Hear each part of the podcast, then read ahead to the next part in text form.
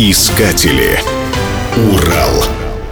В XVIII веке русским правительством была поставлена задача произвести фарфор по качеству, не уступающий китайскому.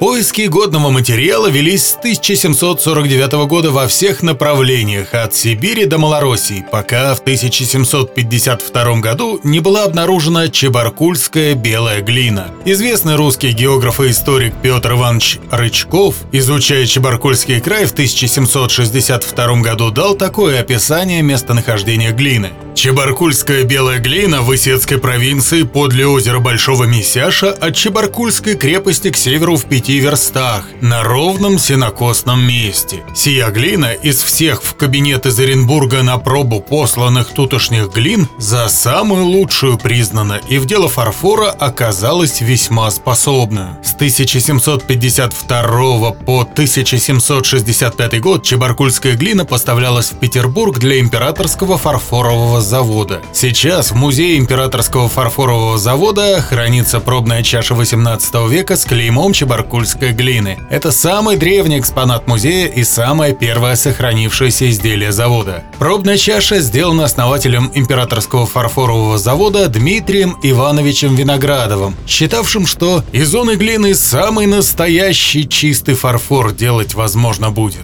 Но, как часто бывает, впоследствии в 1765 году чебаркульскую глину заменили на более худшую по качеству, но более дешевую по способу добычи гжельскую глину, и поставки в Петербург чебаркульской глины прекратились. До сих пор на берегу озера Месяж Чебаркульского района встречается чебаркульская белая глина, но ее добычей с тех пор никто не занимается.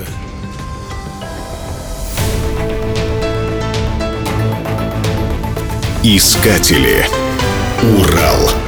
Программа создана с использованием гранта президента Российской Федерации, предоставленного Фондом президентских грантов.